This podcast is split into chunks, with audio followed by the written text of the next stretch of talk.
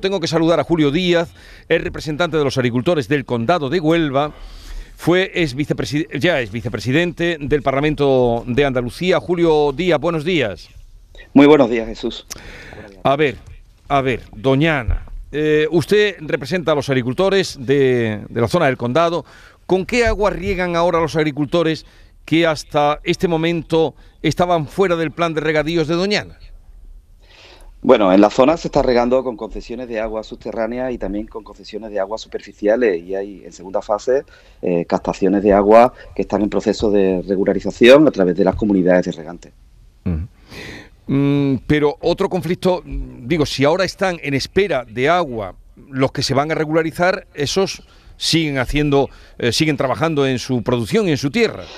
En estos momentos la proposición de ley Jesús lo que quiere es que recuperen las tierras aquellas familias, cientos de familias que en 2014 por el mal diseño y la peor ejecución del plan de la corona la perdieron. El plan de la corona forestal es buena para Doñana, nosotros lo sabemos y lo queremos, pero, pero está haciendo daño a estas familias.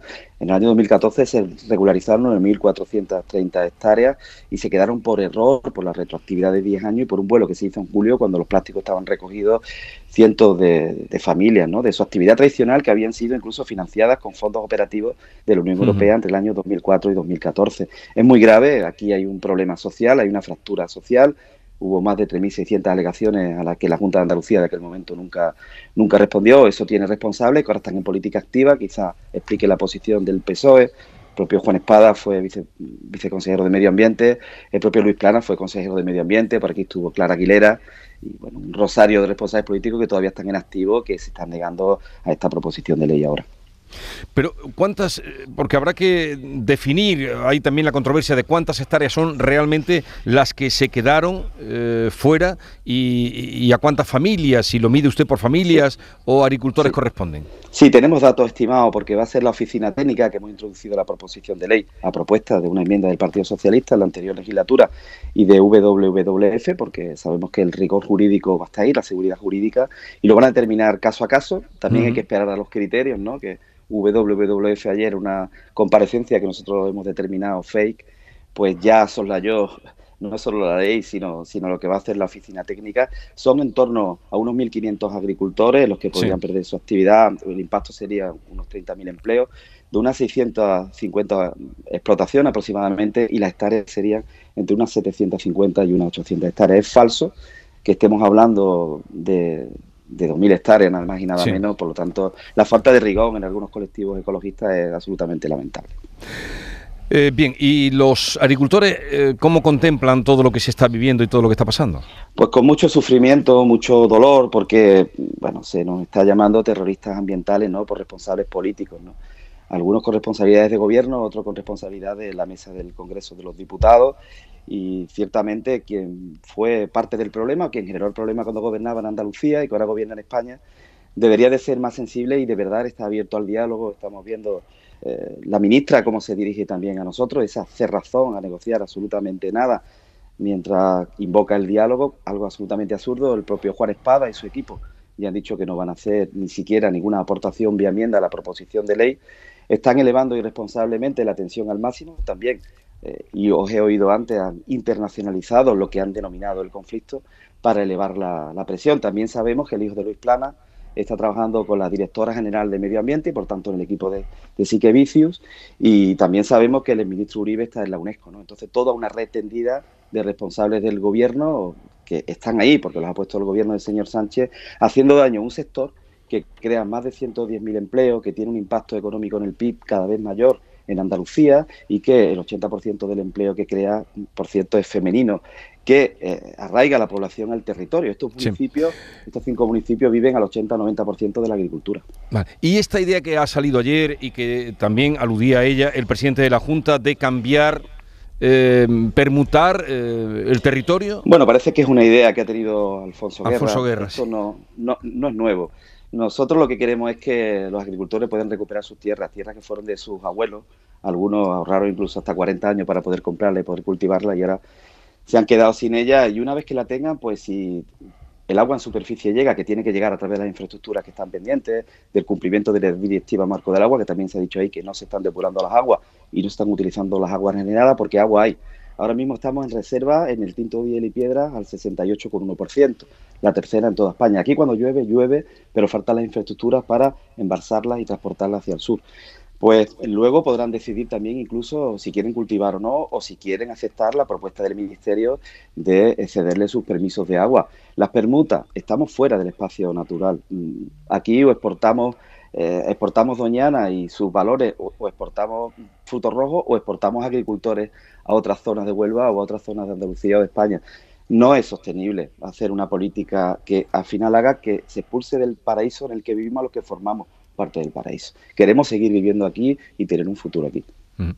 No sé si queréis preguntarle algo, Kiko Chirino, Fernando del Valle o Silvia Moreno, a Julio Díaz, alguna duda, son muchas las que hay, pero alguna mm, que queráis eh, contrastar con Julio. No, yo le preguntaría si a, Julio, bueno, buenos días, si su postura... Le, habla Kiko Chirino. Sí, eh, bueno, pues, como opinión, como simple opinión, eh, ¿cómo salimos de esta situación? Si cree que hay que seguir adelante con esta tramitación o hay que buscar una fórmula distinta?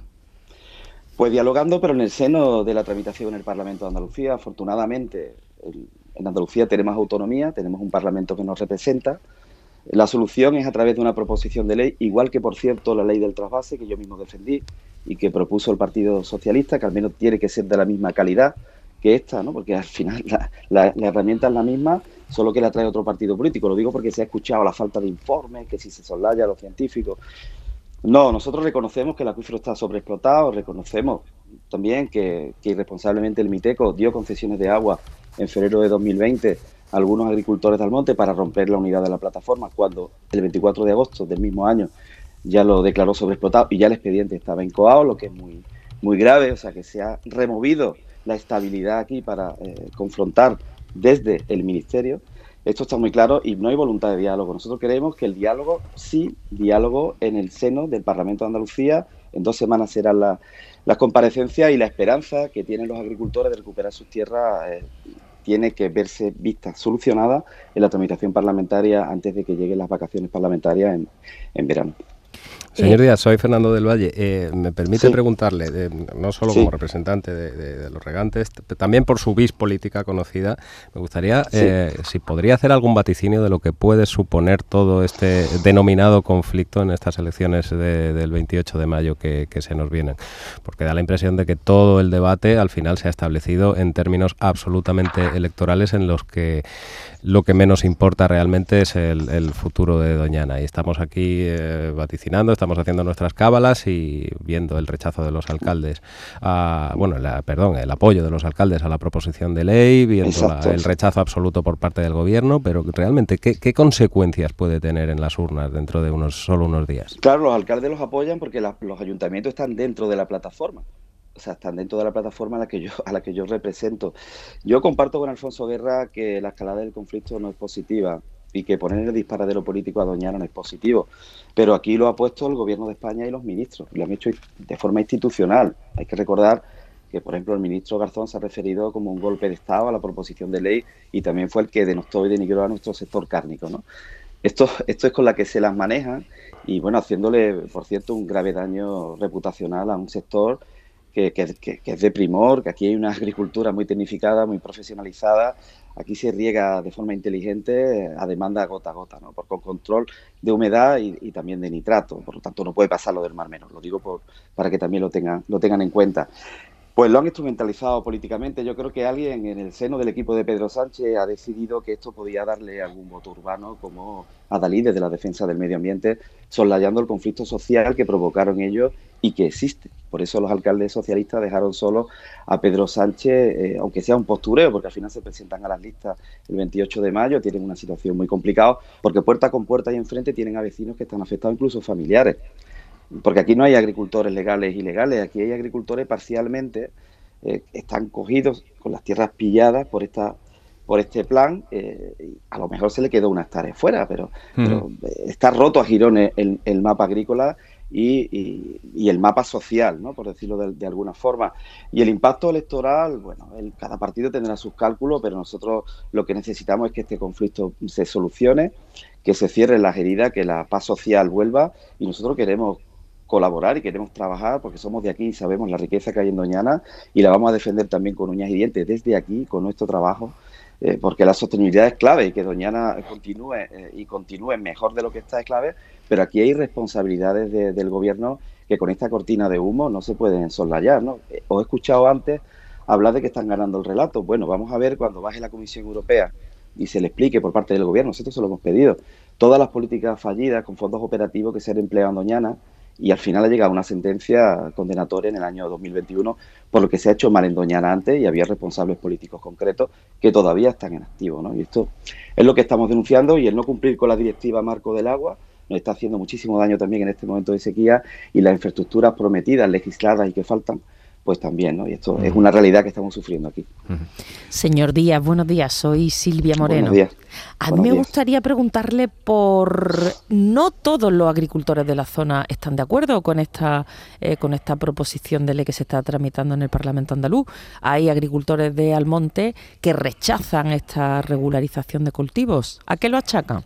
Pues lo achaco, y me he referido a ello antes, a que el Ministerio ha dividido a los agricultores dándole agua a algunos de ellos y dándosela del acuífero sobreexplotado estos son documentos públicos. En febrero de 2020 se dieron 13 extracciones de la masa de la rocina a un puñado de agricultores de Almonte, que son los que están ahora placeando desde el Partido Socialista ante los medios de comunicación para hacer visible que hay una división de agricultores. Y lo que hay es una dádiva de agua irresponsable, con el informe del CSIC sonlayado por parte nada menos que de la ministra y su equipo, para romper la unidad de los agricultores de la plataforma nada menos que al que era vicepresidente, ¿no? que, por cierto hace unos días se pronunció en su calidad de presidente de la comunidad de regante condado de Huelva y están queriendo los agricultores removerlo porque no podía hacerlo, no podía hablar como la comunidad de regante, pero están utilizando todo lo utilizable para mostrar una división que realmente no existe en la práctica, al menos desde el punto de vista cuantitativo, porque el 99% de los agricultores están en torno a la plataforma. Bueno.